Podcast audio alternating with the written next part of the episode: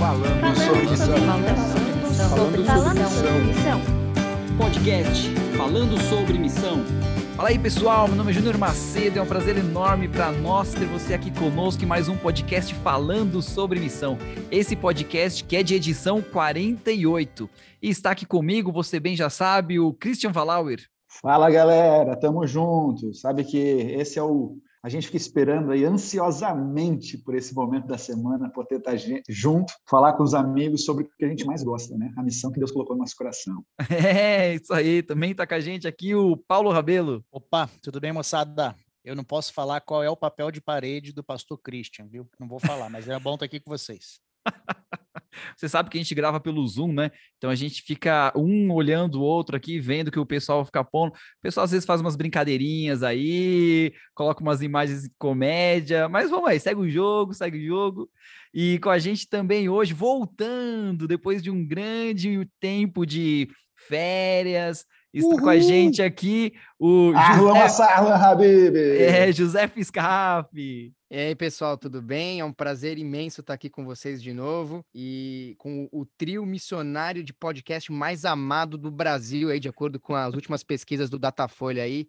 É, não sei se é confiável ou não, mas eu, eu concordo. e direto, di, direto das madrugadas da Austrália. Scaf está de volta, seja bem-vindo. É, Muito obrigado. E a, estamos em rumo a ser os mais amados dos países que falam português também, né? Vamos lá, pessoal. Vamos compartilhando aí. Depois de quatro podcasts viajando pelo Egito, né? Porque os últimos quatro podcasts a gente só falou do pessoal do Egito, as missões que Sim. acontecem por lá. Foi muito legal, foi de um engrandecimento muito grande para a gente, um agradecimento muito grande. Olha, eu já repetindo as mesmas palavras sempre, né? Mas vamos lá, vamos lá. O pessoal já está acostumado eu falar desse jeito mesmo. Depois dessa viagem toda pelo Egito, voltamos aqui ao tema que é um pouco mais técnico, às vezes um pouco mais profundo, sobre a missão que a gente faz, né? Sobre o que é missão e sobre o que a gente tem a aprender sobre esse tema tão vasto, né? Que a gente acha, no começo a gente acha que não é tão vasto, né? Ah, missão é só isso aqui, isso aqui, pá, vamos fazer esse negócio aqui, já era, é missão. Mas quando a gente começa a conversar, quando a gente começa a analisar tudo que tem por detrás desse tema, a gente vê que tem muitas coisas para ser falado, muitas coisas para serem esclarecidas, né? E eu já vou primeiro, né? Vou fazer uma, uma base, né? Um, uma base para vocês. Não sei se vocês ouviram o podcast das meninas, foi de número 30, que era o tema Nem Tudo São Flores. E lá, uhum. a Bruna deu só uma pincelada sobre o assunto que a gente vai querer adentrar mais hoje, que é sobre planejamento estratégico, sobre visão, sobre missão, precisa ter, não precisa ter, a gente ganha com isso, a gente perde com isso. Não, explica para o pessoal aí, faz aí um, abre aspas, cita Bruna Neto aí, cita o que ela falou só para o pessoal entender da onde partiu a ideia da gente poder gravar esse podcast com o tema baseado no que ela falou lá atrás, né? É, na verdade, eu não sei exatamente a frase que ela usou, mas o que ela estava querendo dizer é que a igreja perde muito quando não se faz um planejamento para a missão, quando não existe quem contrate, quem consiga enxergar toda a missão da região para saber colocar as pessoas certas nos lugares corretos porque o que ela estava dizendo é que muitas vezes o que acontece é que as pessoas certas acabam indo por lugar errado, ou o lugar errado acaba recebendo uma pessoa errada, ou um lugar certo, uma pessoa errada. Assim, não existe alguém que consiga enxergar o todo para conseguir pegar uma pessoa correta e colocar no lugar correto. Vocês acham Ou seja, que desorganização, né? Às vezes a é. desorganização é. na missão é um fator que Causa estar um no campo missionário já é um, um fator de estresse, um fator de, de caos. Agora, quando você está nessa missão e você ainda não tem um mínimo de organização e suporte, isso é, adiciona ainda mais. Acho que um tema que vem sido falado aqui no podcast bastante por vocês é que na missão tudo é exponencial, né? Tudo é maior, uhum. né? Uma dor de dente é, é muito maior do que uma dor de dente no nosso país natal. Então, a desorganização, então, também tem esse efeito multiplicador, né? Para quem está ouvindo aí, eh, talvez você já conhece alguém do meio corporativo. A, a, Bruna, que é a minha esposa, ela, ela veio de muitos anos do meio corporativo, né? Por isso que ela, quando casou comigo e veio comigo trabalhar para a obra, ela, vem, ela carregou junto com ela essa visão corporativa, ainda mais na função dela como psicóloga, que trabalhou a maior parte da vida dela na, no RH de, de, grandes de grandes empresas e corporações, você acaba identificando. E não só ela, a gente conhece várias pessoas que vêm, vieram trabalhar para a obra em, de, diversas funções, onde eles acabam uh, trazendo um pouco mais de organização e um pouco mais de crítica construtiva, né? Se é que isso existe, mas um, um pouco mais de crítica no sentido assim, oh, gente, está faltando isso, está faltando aquilo, vamos se organizar melhor para que a gente consiga alcançar o objetivo que a gente quer de uma forma mais rápida. Então, sim, isso é em qualquer lugar no mundo hoje pauta. É, esse é um dos maiores debates que a gente tem. Como que a gente vai alcançar, né? Qual que é o plano que a gente tem? Existe o plano? E aí, aí que tudo começa. Aí a gente vai Aí vai lá, Paulo. Não, porque pegando um gancho do que o José, falou, o José falou ali, é, a, a, missão já é dura o suficiente, é difícil o suficiente. E aí, se você encontra o famoso missionário Zeca Pagodinho, as coisas não vão para frente mesmo. E aí, o que, que, que, é o missionário? O que, é, que, que é o então, missionário então, Zeca Pagodinho? Fica pra gente, Paulo, gostei. Então, o, não fica só entre a gente aqui, não vamos falar para mais ninguém. Missionário Zeca Pagodinho é o famoso missionário vida, vida como é que é, cara? Deixa a vida deixa me levar. Deixa a vida me levar, Isso. a vida leva eu. É, é, o missionário, deixa a vida me levar, a vida leva eu. Okay? Ou seja, o cara acha que se ele fizer uma oração, tá tudo resolvido. Eu vou sendo guiado pelo Espírito. E aí é, o que acontece? Aí. Ele não senta, ele não se planeja, ele não estuda, ele não. Ele acha que do ponto de vista só espiritual, está tudo resolvido. Mas quando você vai para a Bíblia, você vai ver que não é bem assim. Je Jesus Exatamente. teve um momento em que ele falou, quando ele estava falando sobre o discipulado. Posso ler aqui, Júnior? Quando Pode ele estava falando sobre o preço do discipulado, se você quiser conferir na sua Bíblia aí, ó, dá uma pausazinha no, no podcast aí, abre lá em Lucas 14. Você vai ver o que, que Jesus disse. Ele fala o seguinte, ó, verso 16. Jesus respondeu, verso 28. Qual de vocês, se quiser construir uma torre primeiro, não se assenta e calcula o preço para ver se tem dinheiro suficiente para completá-la? Logo em seguida, ele fala no verso 31, ou qual é o rei que, pretendendo sair à guerra contra outro rei, primeiro não se assenta e pensa se com 10 mil homens, 10 mil homens é capaz de enfrentar aquele que vem contra ele com 20 mil. Ou seja, planejamento faz parte do preparo missionário, sim. É isso mesmo, Paulo. Você sabe que eu, o, também existe o outro lado, né? Acho que talvez o, o, o, missionário deixa a vida me levar, a vida leva eu, Zeca Pagodinho, talvez seja uma resposta a um outro tipo de atitude, que eu não sei ainda, vocês podem me ajudar a achar um, um, um, nome, mas é a pessoa que está sempre fazendo planos e planos e deixa Deus de fora e deixa a providência de fora e o Espírito Santo de fora também. Então a gente sentar, vamos sentar aqui, vamos, vamos planejar aqui, esquadrinhar como é que a gente vai fazer para alcançar o mundo e a gente não vai, não vai nem botar direito o joelho no chão. Né? A gente não vai depender de Deus, ou a gente vai ficar extremamente dependente daquele plano e não aceitar que talvez Deus vai mudar esses planos de cabeça para baixo. Então tem um, um, a gente tem que encontrar aí o sweet spot, como a gente fala aqui na Austrália, né? O, o equilíbrio é, entre depender da direção divina, que pode ser que esteja nos levando em uma direção diferente do que aquilo que a gente pensou e planejou, mas ao mesmo tempo fazer nossa parte e honrar o cérebro que Deus nos deu para que nós façamos, façamos também é, planos e, e, tenhamos diligência nessa questão. Então, um, um, a Bíblia fala bastante disso, particularmente no livro de Provérbios. Tem um provérbio que eu gosto bastante, Provérbios 21, 5. Ele diz o seguinte: o, os planos do diligente tendem à abundância, mas a pressa excessiva à pobreza. Eu acho que isso é um princípio que se aplica, inclusive, especialmente nos empreendimentos missionários.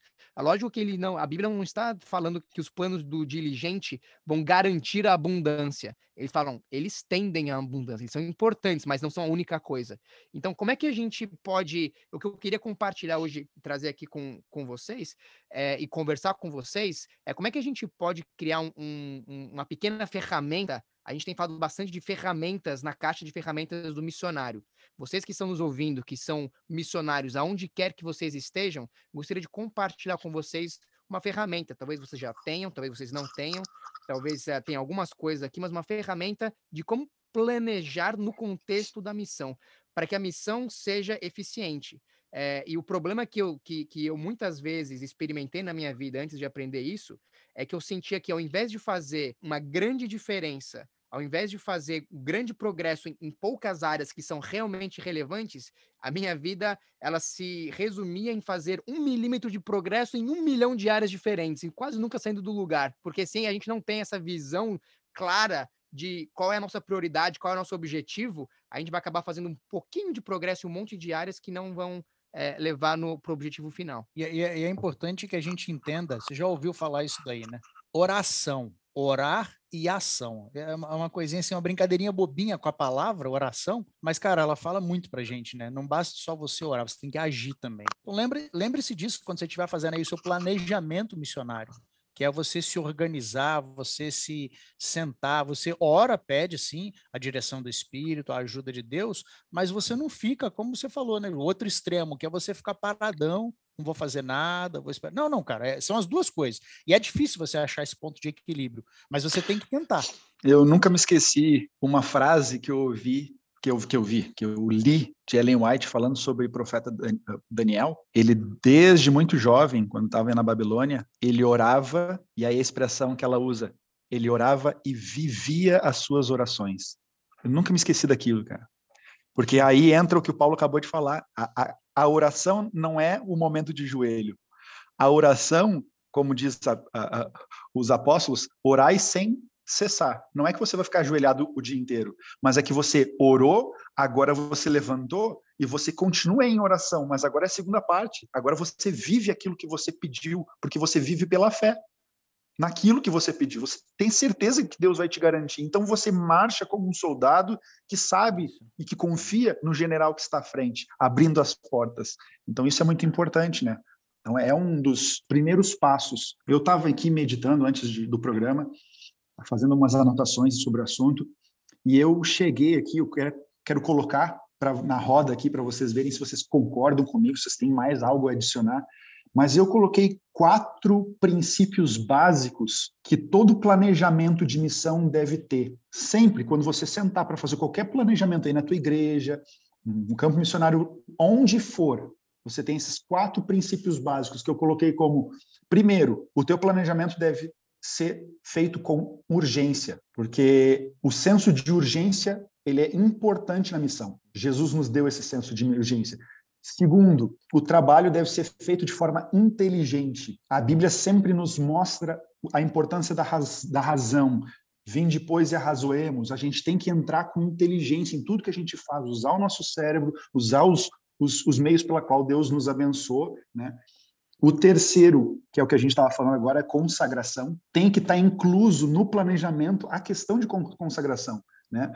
O José estava falando aí de, ai, às vezes o cara só planeja, planeja e esquece Deus e tal. Não, dá para planejar inclusive um momento de consagração. Dá para você botar no, no, planejamento hábitos saudáveis que vão te levar para mais perto de Deus. Então, isso você tem que planejar de forma consciente. E o último, se prepare, inclua no planejamento. Você vai sofrer dificuldades e oposição. Isso tem que estar tá na tua mente. As empresas, qualquer lugar, já, já pensa na, na oposição, nas dificuldades. Mas o cristão ainda mais. Mas é com certeza, se o trabalho estiver dando certo, o inimigo vem com tudo.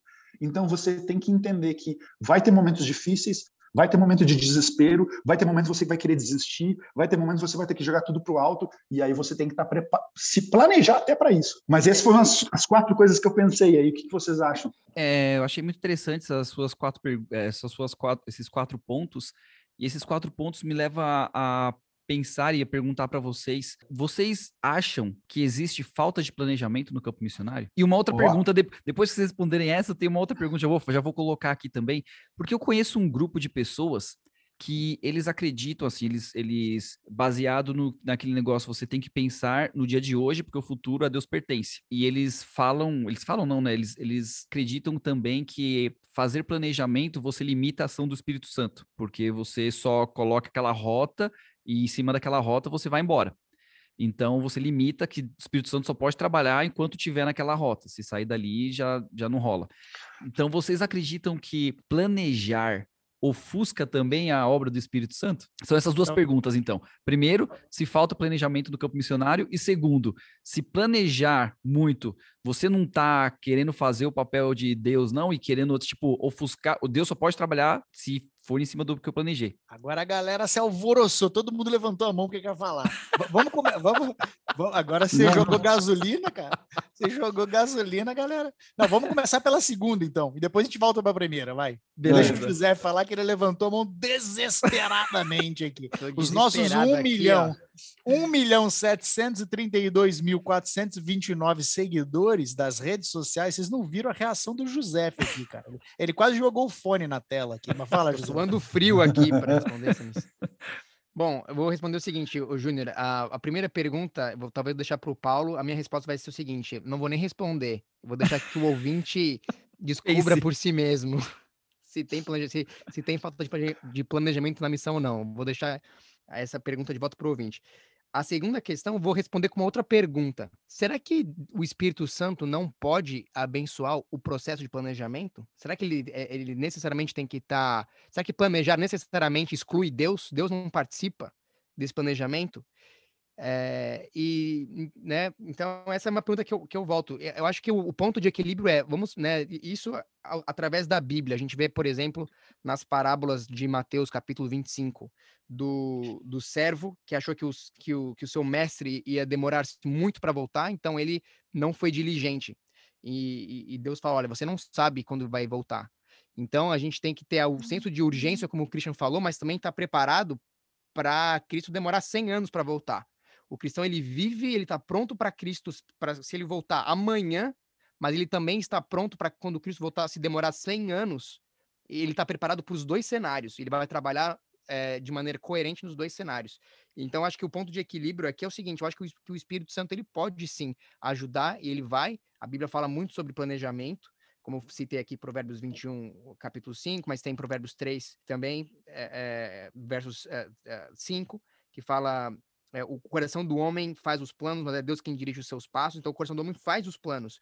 E a questão é que a gente pode fazer o planejamento sim, mas estar aberto para que naquele dia fale assim: Senhor, esse aqui é o meu plano, coloco nos teus pés. Mas se o Senhor tem uma outra proposta para mim, que o Senhor me mostre e que eu esteja aberto a receber para poder mudar os meus planos de acordo. Porque também, se a gente não tem nenhum plano, tudo que acontecer, a gente vai achar que é de Deus, mas pode ser que seja do diabo.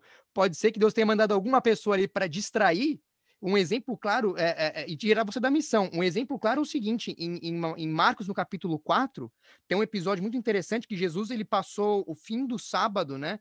É, curando todo mundo na cidade, veio todo mundo para Jesus, ele curou. No dia seguinte de manhã, Jesus, a Bíblia fala que Jesus acordou cedo e foi para um lugar isolado orar. E no que ele foi orar num lugar isolado, veio um monte de gente atrás de Jesus perguntar: cadê Jesus? Eu trouxe, trouxemos todos os nossos enfermos aqui. Cadê, cadê o mestre? Queremos ser curados. E Pedro falou: não, não, pera aí que eu vou achar esse Jesus aí, ele vai curar vocês. E Pedro ficou lá buscando Jesus, a gente não sabe quanto tempo, finalmente ele encontrou. Mestre, onde o senhor estava? Todos estavam procurando por ti. Vamos lá curar as pessoas. Deus mandou essas pessoas para vocês curarem. E Cristo fala: não, vamos para a próxima cidade porque na próxima cidade eles também precisam ouvir o evangelho. Na cabeça de Cristo, ele tinha muito claro qual era a missão dele. A missão dele não era curar as pessoas. A missão dele era anunciar o evangelho. A cura, ela servia como um meio para chamar a atenção das pessoas a mensagem que Jesus tinha. E porque Jesus tinha muito claro qual era a missão dele, a visão dele, ele não deixou que algumas coisas boas o distraísse daquilo que era essencial. E daí a importância da gente entender e ter muito claro qual é a nossa missão dentro da missão? E a gente vai falar um pouco mais sobre isso daqui a pouquinho. É, é, eu, ia, eu até uh, vou seguir aí na, na, na tua linha, Joseph, porque, cara, as pessoas talvez tenham uma ideia de planejamento que não é uma realidade. Né?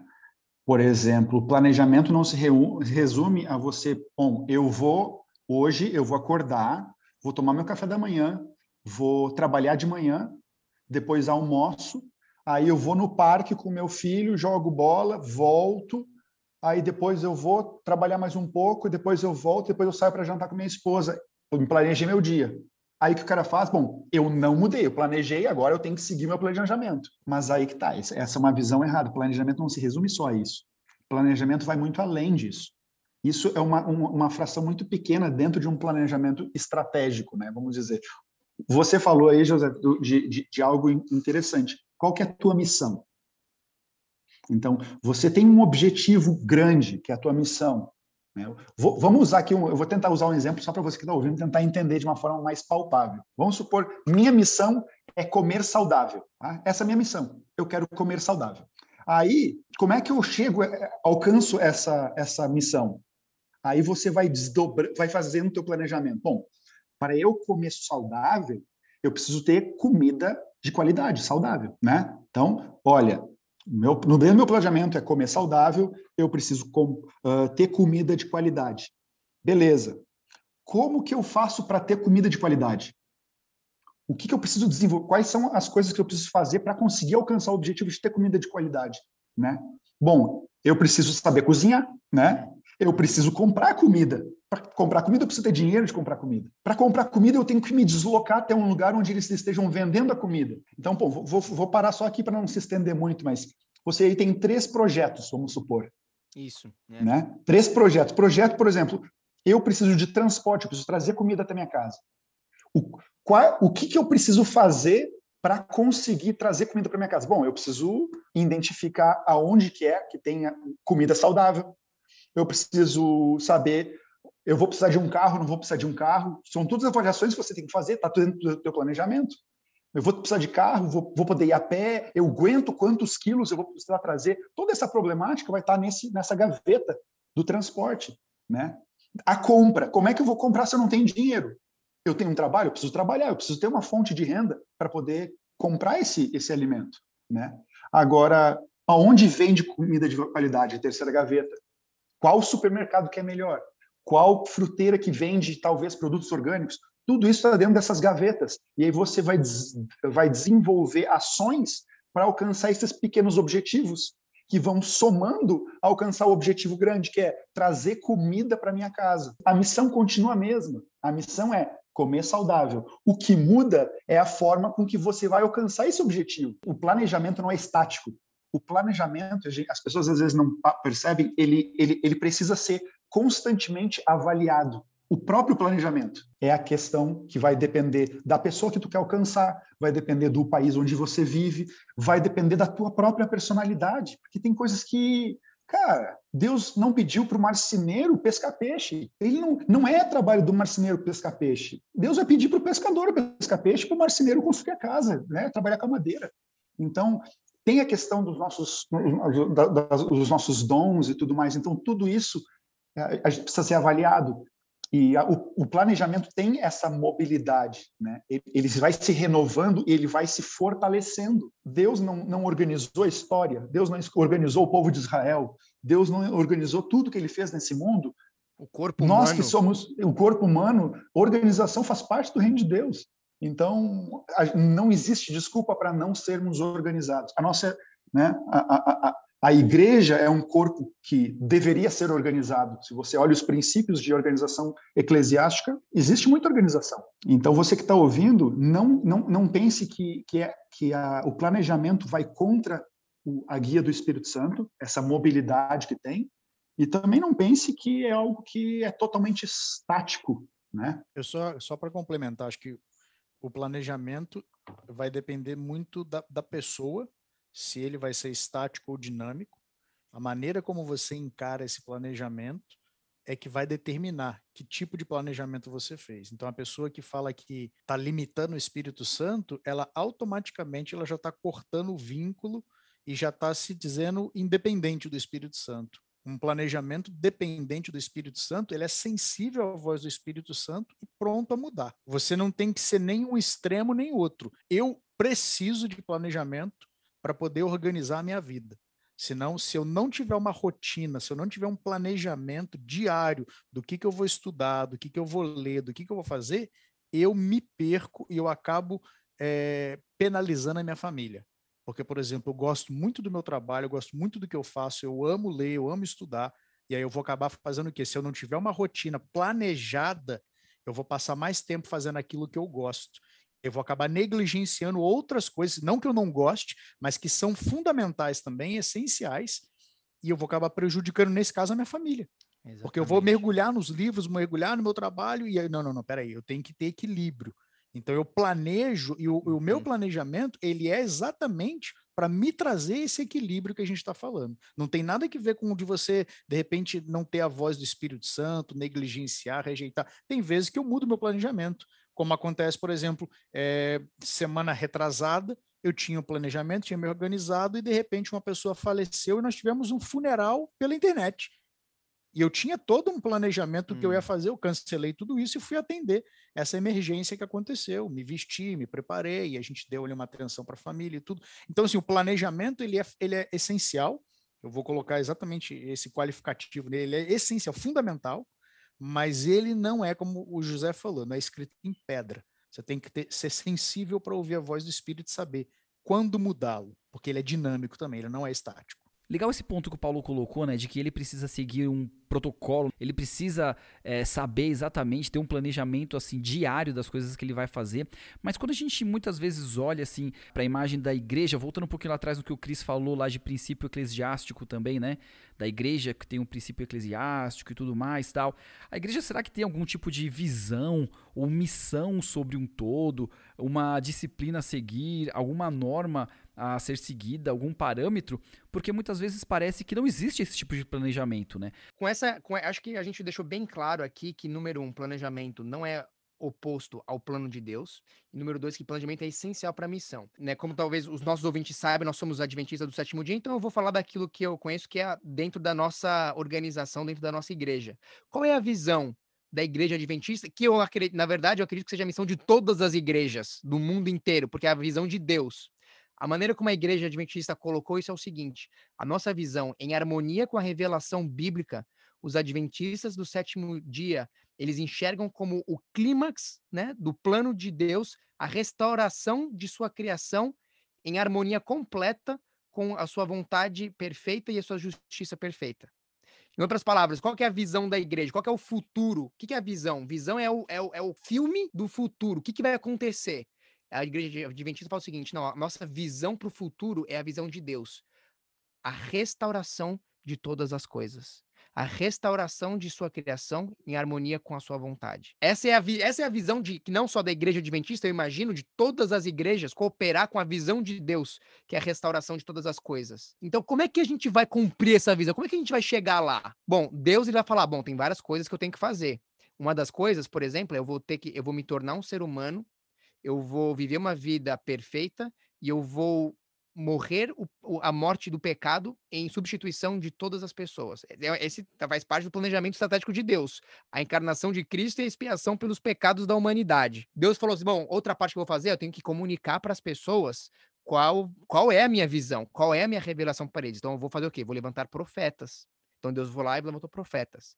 Então, no planejamento estratégico de Deus, tem um milhão de coisas que ele precisou fazer a mais importante das quais o, o, a vinda de Cristo e o sacrifício expiatório de Cristo é, em nosso lugar. E, e ele deixou para a gente, para as pessoas, para a igreja, ele deixou uma parte dessa, dessa eh, missão. E qual é a parte da igreja? Uh, a missão é, é fazer discípulos de Jesus Cristo que vivem como suas testemunhas e proclamam a todas as pessoas o evangelho eterno das três mensagens angélicas em preparação para sua breve volta. Em outras palavras, qual é a missão da igreja para alcançar esse plano de Deus da restauração de todas as coisas? É fazer discípulos e pregar o evangelho eterno no contexto das três mensagens angélicas de Apocalipse 14. Então, como a gente vai chegar, como então a, a nossa pergunta é: tudo que nós fizermos como igreja, nós tem que passar por dois critérios. Número um, estamos fazendo discípulos Número dois, estamos proclamando o evangelho eterno no contexto das três mensagens angélicas? Se isso, se a nossa atividade não estiver fazendo isso diretamente, então a gente tem que perguntar, mas isso está indiretamente contribuindo para que nós cheguemos lá? Porque o nosso objetivo principal é esse. Se a igreja parar de fazer discípulos e de pregar o evangelho eterno de acordo com a, a verdade que Deus quer para esse tempo presente, né? Se a igreja não fizer isso, quem é que vai fazer?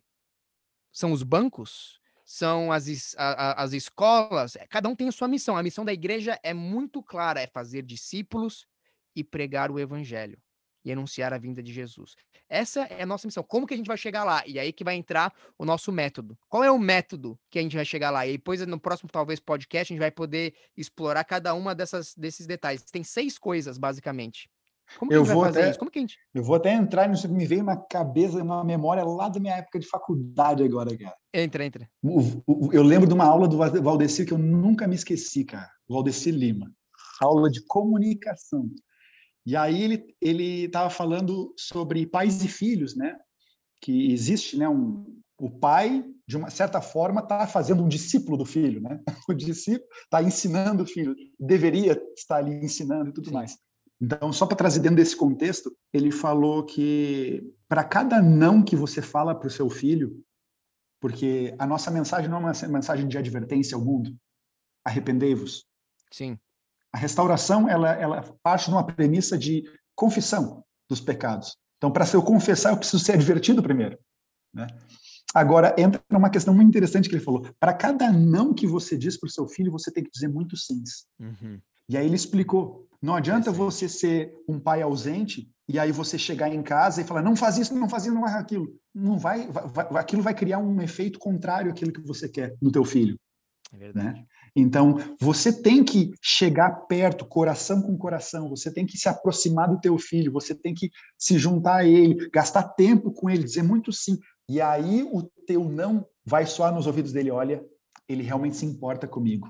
É por amor. E aí vai ter o, o efeito que você que você quer. Então, eu, eu sei que, que Ellen White fala muito, muito, muito nos livros que ela escreve, algo que eu acho interessante. A gente tem que ir além do pregar a gente tem que ministrar. Então, ela geralmente fala que a pessoa que vai além do púlpito, vai na casa da pessoa, visita, se importa, carrega os fardos juntos, caminha segunda milha, abre mão do teu do tempo, do, do, sacrifica o próprio tempo por amor a outras pessoas, é essa pessoa tem uma eficácia dez vezes maior do que aquele que só prega no púlpito. Então, o púlpito ele é importante, ele vai ter um efeito, mas quando você chega tete a tete, que é o que tu está falando, que é o que muitas vezes falta dentro do nosso próprio planejamento. A gente acha, olha, eu adverti, eu falei, eu dei o estudo bíblico, pronto. Não quis ouvir, agora né, o fogo do Malaquias para a pessoa. Não, não Com é certeza, bem assim. Christian. Não é bem Com assim. certeza, Christian. E o que você falou é muito importante. Se a gente destrinchar essa missão dupla, você tem dois verbos mais importantes aqui, que é o fazer discípulos e o proclamar. Porque se eu só proclamo e não estou fazendo discípulos, eu posso falar, não, estou cumprindo a missão, que só falar, vou para casa e fico de boa, tranquilo lá, não preciso uhum. encontrar, não preciso me é, encarnar, né? Tem uma missão encarnacional, foi falado aqui, de você Já gravei um monte de podcast, pô. Gravei um monte de podcast lá, uma galera ouviu, pronto, já. Já, fiz a minha parte. Já, já fiz. fiz. a minha parte. já não. pode, já posso aplicar o meu retirement. Sim é importante, mas não é suficiente. E ao mesmo tempo, se eu só faço discípulos e eu nunca proclamo a mensagem, então estou fazendo que tipo de discípulos, né? Posso fazer discípulos, posso fazer aprendizes. Aprendiz de marceneiro, aprendiz de, de, de, pescador, aprendiz de economista, de etc. Então as duas coisas elas entram juntas, né? A proclamação e o, o, o feitio de discípulos, né? E o discipulado. E a forma como a gente vai fazer isso, que é muito interessante também. Qual é o método, né? De que forma? Que pode fazer isso de várias formas. Talvez é, algumas pessoas em outras é, religiões falam assim: não, vamos, vamos, vamos pregar, vamos fazer. O nosso método vai ser o uso do terror, da força, do, da chantagem espiritual. Bom, é um método. Se você for chegar em fazer discípulos e proclamar mensagens angélicas, a pessoa pode pensar, isso é um método. Só que a Bíblia ela nos ensina qual é o método para que a gente não tenha essa, essa essa deturpação. nós não, não, não, estejamos perdidos em como chegar lá. É na base da força, é na base. Podíamos falar, não, vamos comprar, vamos juntar bastante dinheiro e pagar as pessoas. Olha, vou te dar um salário para você ser um discípulo e proclamar o evangelho. Também não.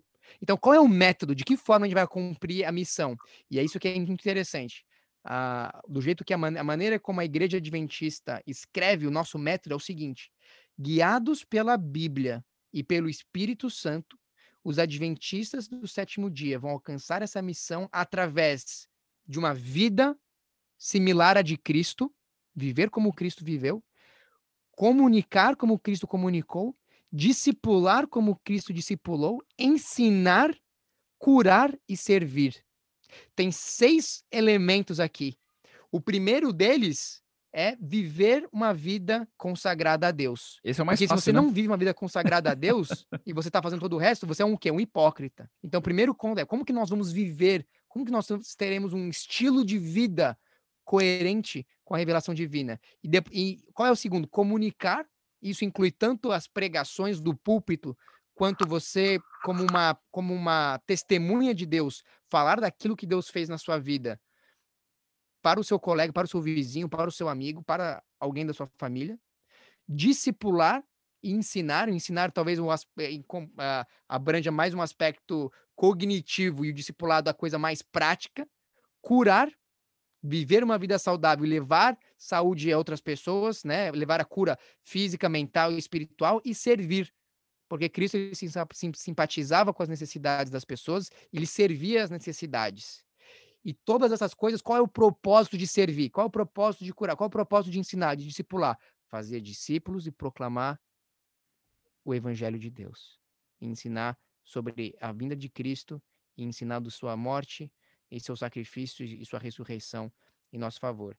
Então, como a gente for falar de igrejas e de missão e de associações, uma, o que a igreja adventista está preocupada é em saber como é que eu estou ajudando os membros a viverem como Cristo, a comunicarem como Cristo, a fazerem discípulos, ensinarem, é, levarem saúde às pessoas e servir a necessidade das pessoas, daqueles que estão pobres, daqueles que estão aflitos, daqueles que estão sofrendo, daqueles que estão doentes. Como que nós vamos fazer isso? Então, todos esses elementos têm que estar presentes se nós formos replicar, se nós formos enxergar no exemplo de Cristo o modelo que nós temos que seguir como corpo da igreja né? É, talvez nem todas as pessoas vão, vão estar envolvidas em todos esses ministérios. Talvez as escolas vão enfatizar mais a parte de educação. Talvez os hospitais vão enfatizar mais a parte da cura. Talvez as instituições bene, beneficentes mais a parte do serviço. Mas como igreja, como corpo, e talvez até como igreja local, nós temos que estar pensando como é que nós podemos é, trazer estas, é, é, como, esses, essas seis áreas diferentes, das quais, obviamente, a mais importante é viver o evangelho, para que nós possamos fazer discípulos e anunciar às pessoas a breve vinda de Jesus e, e as suas implicações. Cara, José, você está falando aí, cara, falando, eu estava pensando tudo que você está falando, mano, você está complicando a missão aí, cara. Tá? Agora ficou difícil para a gente conseguir cumprir todos esses pontos aí, hein? E daí, pensando naquela pergunta que, que, eu, fi, que eu joguei aqui, que a gente não continua falando tal, existe falta de planejamento do campo missionário. Se eu olhar para tudo que você falou aí, cara, eu, mano, vou fazer minha malinha e ir embora. Eu acho, eu acho que. que vou te ajudar, eu... Júnior. Eu vou descomplicar depois, mas deixa o Paulo falar primeiro. Não, o que eu ia falar é que tudo isso daí que o José colocou, eles são, são sinais indicando o caminho. Então, quando você está numa viagem, você tem um GPS ali que vai te mostrando o caminho, as placas elas vão te dando um direcionamento para você saber se está no caminho certo ou errado. Então, você tem essa, é, vamos dizer assim, esses princípios, essas diretrizes, né? não seriam princípios, seriam diretrizes no planejamento da missão da igreja, e você vai seguir nessas diretrizes porque você tem um, um alvo, um objetivo, um destino. Você quer chegar lá. E para chegar lá, segundo essas diretrizes, esse é o melhor caminho que você vai, você vai seguir. Cada igreja e cada denominação, e, e esse aqui não é um podcast só para adventistas, e muito menos visando o público da igreja adventista somente, mas todo e qualquer aquele que quiser servir a Cristo. Então, eles têm que se sentar como um grupo, como uma igreja, e eles têm que determinar onde nós queremos chegar. Acho que esse é o primeiro passo em qualquer planejamento. Qual é o nosso objetivo? Ah, o meu objetivo é X, tá bom. Aí a gente tem que se perguntar, então o que eu faço para alcançar X? E aí você começa a se organizar para chegar até lá. A Igreja Adventista, como denominação, ela, ela entendeu que essa seria a melhor forma de alcançar esses objetivos. Então, eu não, é, é complicado se você tentar pegar e seguir ele ao pé da letra e não entender essas diretrizes como diretrizes como mandamentos ou obrigações, e aí você perde um pouco da flexibilidade, flexibilidade você perde um pouco dessa é, do, da, da, dinâmica de você poder fazer alguma alteração, mudar, recalcular a rota que faz parte quando você erra o caminho. É, eu acho que, assim, já, já emendo também uma outra pergunta, porque você olhar para essas diretrizes e do começo lá, eu acho que foi o Cris que comentou da, da Bruna, que ela veio de um, de um de um histórico de trabalhar em empresas tal.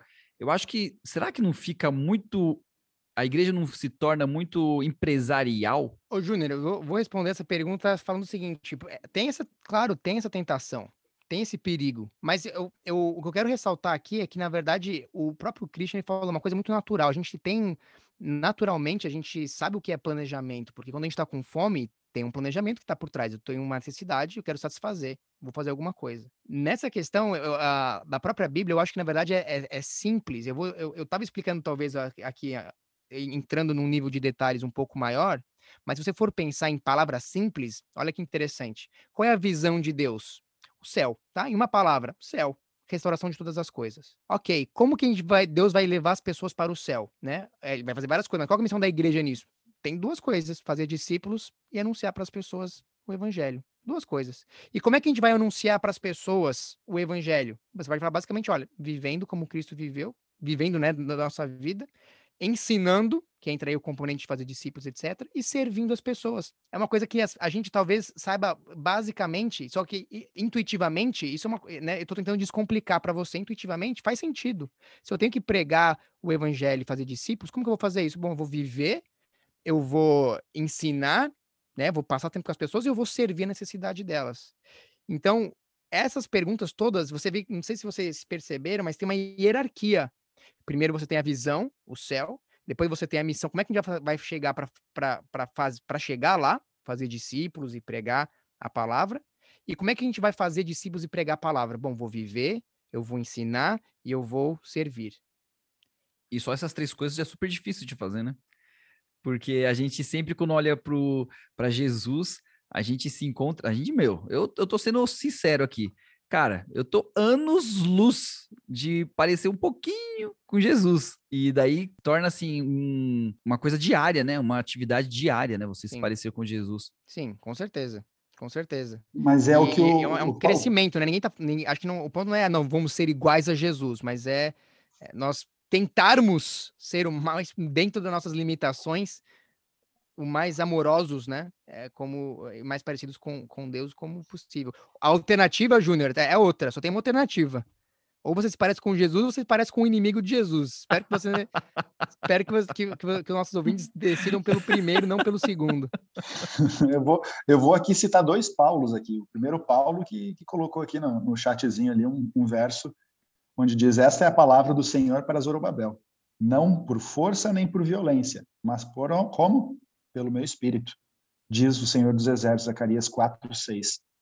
E o segundo, e o segundo Paulo que eu vou citar é o, aquele tal de Paulo que escreveu um, um, uma carta lá, o Romanos, tal de Romanos, capítulo 8, onde ele diz que os que são da carne se inclinam para a carne, os que são do espírito se, inclinam para as coisas do espírito. Então a questão é quem está vivendo dentro de você? Enquanto você morrer para o eu e deixar Cristo viver, você vai cumprir a missão. É natural. É um processo natural. É claro que aí entra a questão técnica de uso dos dons e tudo mais, mas o primeiro passo é o morrer para o eu. Não adianta fazer planejamento e mostrar, fazer todo um negócio e tal, e você ser que nem um fariseu, buscar a glória do teu próprio nome. Não, o teu eu tem que morrer, você tem que dilacerar o próprio eu, aniquilar ele, enterrar bem fundo, para não não ter jeito de respirar de novo e deixar que o espírito viva. A partir daí, o planejamento, seja qual for, guiado por Deus, vai ter o sucesso e vai ser usado por Deus não pelo sucesso como a gente vê, porque, muito, como a gente já citou em alguns podcasts aí anteriores, grande parte do sucesso na missão não é o alcançar o outro, mas o transformar a minha vida, entende? A gente entra na missão não somente para salvar o outro, mas para que Deus trabalhe a minha própria salvação, que é um elemento extremamente importante. E eu que, que, que entrei aí na, na turma dos pais, estou lendo um livro aí muito bom, onde a, a autora diz que a, a frustração ela é essencial desde os primeiros dias do bebê para a felicidade futura da criança. Então, cara, tu acha que você. Por isso que eu coloquei aqui. No teu planejamento, vai ter dificuldade. Vai ter, vai, vai ter oposição, vai ter frustração. Já vai pensando nisso, porque faz parte da. Não é assim, vamos planejar, eu vou pregar, vou fazer uma série, todo mundo vai se converter, vou ter tantos batismos, uhul, vai ser uma bênção, vamos com tudo, com fé no Senhor. Não, calma, opa, respira fundo. Põe no teu planejamento aí que vai faltar alguma coisa no teu programa. Alguém não vai vir. Lembra que o inimigo vai estar trabalhando, talvez não venha ninguém para tua série. E aí? Tu tem um plano para isso? Para tua frustração? O que, que você vai fazer com essa frustração? Você vai largar tudo e vai embora? Não, missão não é para mim. Deus não está comigo. Opa, peraí, como Deus não está contigo? Então, é um princípio extremamente importante você entender que a missão é um processo de salvação do outro, mas de Deus trabalhar a tua própria salvação, de te lapidar. Né? E aí que entra a grande questão que, que, que a gente muitas vezes não para para pensar, para refletir. Né?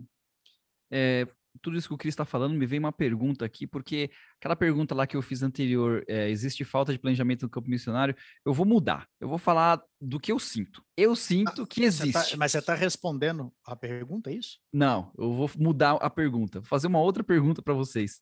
Ah, tá. é... é... bom, é bom, é bom, é bom, é bom não responder e já fazer outra. Bom, para complicar mais. Mas quando eu fizer essa pergunta, quando eu fizer essa pergunta, vocês já vão entender qual é a minha resposta para aquela primeira pergunta, porque é, tudo que vocês falaram, tal, deixa claro que é muito necessário e é e precisa ter um planejamento no campo missionário. Por que, que a gente não enxerga esse planejamento? Eu falo assim, de mim. Eu, assim, muitas vezes eu não consigo enxergar. Eu tô, a gente está linha de frente aqui. A gente está todos nós aqui, né? Linha de frente. Estamos conversando lá e falando com os carinhas, com aqui a gente falando com os árabes, o José, o José lá falando com os ateus, e a gente está lá batendo a cabeça tal, e querendo mostrar, e querendo viver, e querendo pregar. Por que, que a gente não consegue enxergar esse planejamento? Em 2019, eu viajei para a Indonésia para um módulo de aulas que a gente teve lá do meu, do meu, do meu curso. E em uma das visitas que nós fizemos a um monumento que eles têm, é, na parte de baixo era uma espécie de museu em que eles mostravam a história da colonização da Indonésia. E a Indonésia hoje, para quem não sabe, é o país com maior número de muçulmanos do mundo. Ela barra qualquer país do Oriente Médio pela população, mas pelo número de muçulmanos que lá tem. E na história da colonização, que fala dos holandeses que lá chegaram, muitos nesse processo de colonização, todos os holandeses foram para lá e eles muitos do mundo árabe muçulmano, quando entraram no processo de colonização e pegaram uma carona e foram até lá, eles foram com o seguinte sentido: eu vou para não voltar mais. Pode queimar os barcos aí que eu não volto. Não que eles tenham ido de barco, né? Mas o objetivo, você acha que está entendendo aonde que eu vou chegar? Quando o muçulmano saiu do Oriente Médio e foi para a Indonésia, ainda no período de, de colonização ou logo depois, ele foi para não voltar mais. Porque missão, quando se fala de religião, quando se fala de povos, de culturas diferentes, ela é, deve ser, no mínimo, a médio a longo prazo. Não existe um planejamento missionário de menos de cinco anos. E até e cinco fala anos. Isso, vou... Paulo, nos dá uma. O que é em questão de anos, para quem está ouvindo entender, que a gente fala de médio prazo, curto prazo, longo Sim, sim. É eu, vou, eu, vou entrar, eu vou entrar agora nisso daí, exatamente isso. Não existe planejamento missionário quando você está falando de Islã, quando você está falando de hinduísmo, de budismo, de, de confucionismo tal. Não existe planejamento missionário com menos de 10, 15 anos. Você não pode querer ter sucesso no campo missionário com cinco anos de trabalho. Gente, eu fiquei cinco anos, seis anos na Jordânia. Agora eu comecei a entender o que, que é a cabeça do muçulmano que vive na Jordânia, um árabe. Agora que eu estou começando a arranhar a língua, comecei a me comunicar, então agora que eu começo realmente a me tornar muito mais eficiente no meu trabalho. E o que eu vejo é o seguinte: então não falta responder no comentário do, do Júnior aí, e a pergunta da Bruna lá atrás: existe é, é, é, falta planejamento, não é, não é que falta. O grande problema, no meu entendimento, é que em muitas igrejas o planejamento ele tem uma duração de tempo muito curta. E no momento em que nós começarmos a ver a missão como um estilo de vida e você sair da sua terra para ir para um outro lugar, falando em missão além mar, para não mais voltar, aí nós vamos começar a ver resultados. Mas isso é depois de talvez duas décadas.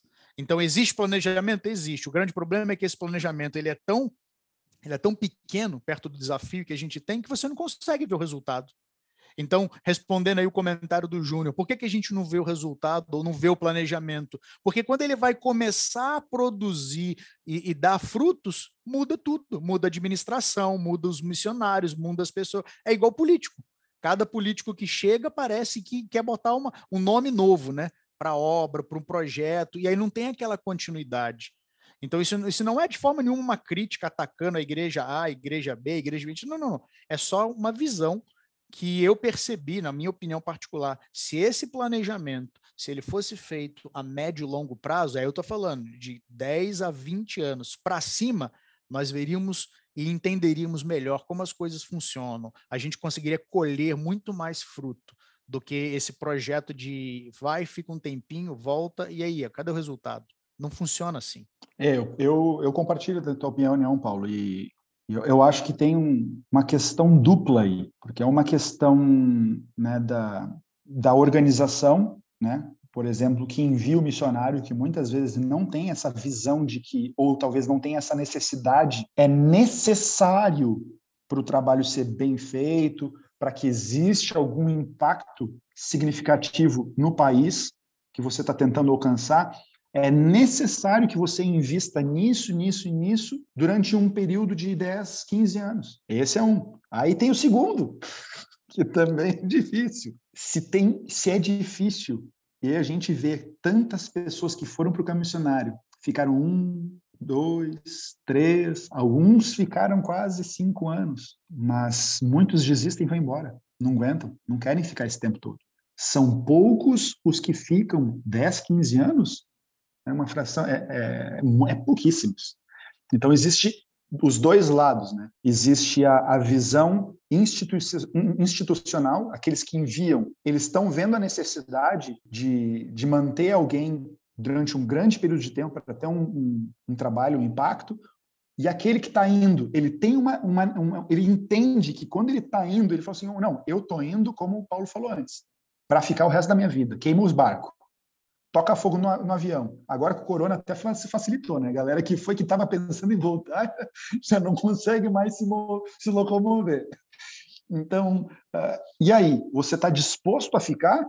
E aí eu pergunto, quem vive no Oriente Médio aí, que, de nós aqui, e é um lugar duro, é um lugar difícil, a cultura é muito diferente. Às vezes dá, várias vezes passa na cabeça, cara, sabe uma coisa, vou chutar o pau da barraca e vai embora. E o que te faz permanecer? A não ser o, o amor a Cristo, né? É isso que você você tem que pensar. E aí aí que entra, né? É, tem planejamento na missão? Tem.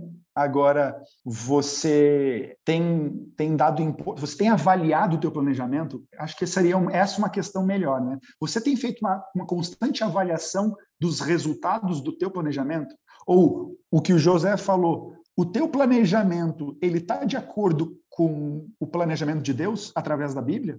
Então, mas é, mas é o grande desafio, agora do ponto de vista administrativo. Imagina que você é um administrador e você está fazendo recrutamento para mandar um missionário para, ah, sei lá, Taiwan. E aí você chega e fala assim: olha, eu estou precisando de uma pessoa, uma família, para ir para lá, papapá, papá, para ficar 20 anos. Quem topa aí? Quantos se candidatariam para ficar 20 anos?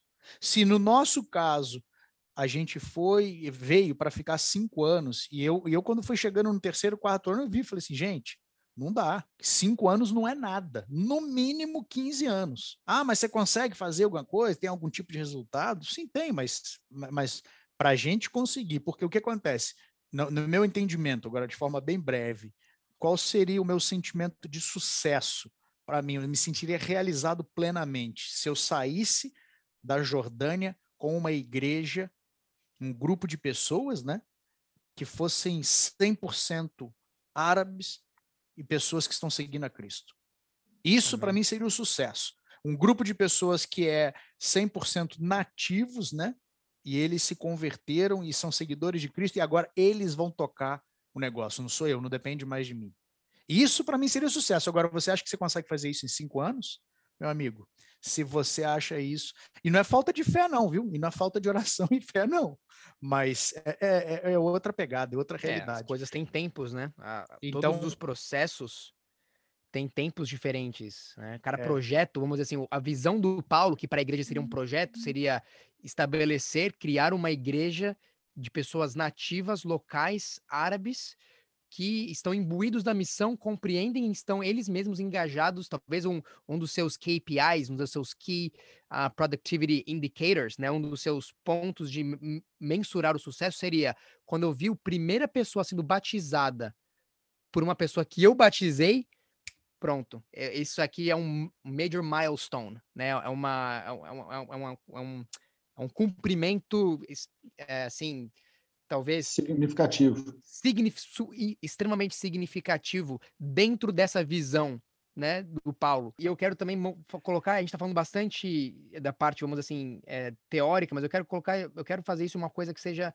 extremamente prática para você, que é mãe, pai de família, para você que é um missionário, que queira ser um missionário, porque isso é uma ferramenta que não apenas aplica-se para a igreja a nível mundial, mas ela também se aplica para uma igreja a nível local, para o seu ministério. O Júnior tem um ministério, por exemplo, de, de aula de violão. Ela vai se aplicar para isso, vai se aplicar para a tua vida pessoal. É, se a gente tem como missão pessoal o grande, a grande comissão que Cristo nos deu de fazer discípulos, ensinar a eles todas as coisas, né, de fazer discípulos e pregar o evangelho, isso tem que permear em todas as áreas da minha vida.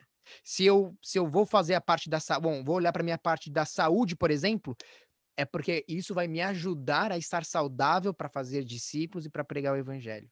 Se eu vou ter filhos, a maneira como eu vou interagir com a minha filha e com meu filho é para que eu possa fazer deles missionários, possa fazer deles discípulos que vão fazer outros discípulos e vão proclamar o evangelho. É, o meu trabalho, a maneira, como que eu vou enxergar meu trabalho? Se eu trabalho para uma, uma instituição secular, para um banco, para um, um supermercado, o meu trabalho, o meu objetivo do meu trabalho é me sustentar para que eu possa fazer discípulos e pregar o evangelho.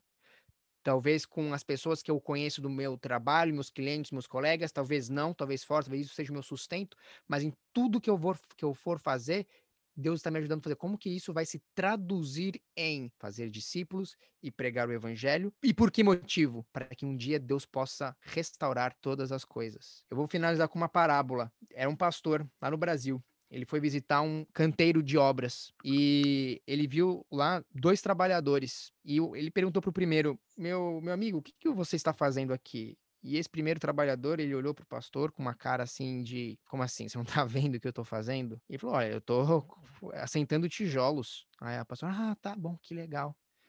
E aí então ele foi, andou mais 10 metros e foi falar com o segundo trabalhador que estava fazendo a mesma atividade. E perguntou, meu amigo, é, que, que você, né, tudo bem e tal. Me conta, o que, que você tá fazendo aqui? E esse segundo trabalhador, que também estava sentando tijolos, respondeu assim: Eu estou construindo uma igreja. Os dois estavam fazendo a mesma tarefa. A diferença é que um tinha visão do todo e outro não. Eu quero dizer o seguinte: cada vez que você que está nos ouvindo, você dá uma um, um, estudo da Bíblia na tua igreja, você canta, você vai lá cumprimentar as pessoas lá na frente, você vai limpar o, o, o, o ambiente da igreja, pode ser que talvez você esteja apenas colocando um tijolo, mas você está colocando um tijolo do reino de Deus. É assim que se constrói o reino de Deus, com estes pequenos passos, com, com a, a, a pessoa que está ali ensinando a Bíblia para as crianças de dois anos de idade. Ela está colocando um tijolo para edificar o reino de Deus. A pessoa que está ali cumprimentando as pessoas que estão entrando na porta, ela está colocando um tijolo para construir o reino de Deus. Então eu queria conversar, passar isso para vocês, para te encorajar, para que cada um desses pequenos tijolos que você coloca possa contribuir para a construção do reino de Deus, a restauração de todas as coisas. Quero terminar com as palavras de Benjamin Franklin. Olha lá, se você falha em planejar, está planejando em falhar. Acho que falou tudo, né? Essa frase aí já diz tudo. Valeu, um abraço. Olha, minha mensagem para você que está ouvindo é: faça tudo que você tiver para fazer, inspirado pelo Espírito Santo, com perfeição e organização. Você não precisa ser o maior estrategista do mundo, mas se você se organizar da tua, da tua forma, na tua simplicidade, com o conhecimento que tu tem, Deus vai te abençoar. Ele vai te guiar nos planejamentos, você vai adquirir mais conhecimento e você vai se planejando cada vez mais. O mais importante é você ser organizado, porque Deus é um Deus organizado. O, o, o grande plano estratégico não é nosso é de Deus. Deus já tem um plano, ele já estabeleceu o que ele vai fazer, como ele vai agir. Então, é submeter o nosso plano nas mãos de Deus. Então, vai na fé, seja nascido do Espírito a cada dia, que as coisas vão dar certo. É isso aí, pessoal. O nosso podcast falando sobre missão fica por aqui e você pode interagir com a gente pelo Instagram também. Então, nos vemos na semana que vem. Beleza? Até mais, pessoal. Tchau.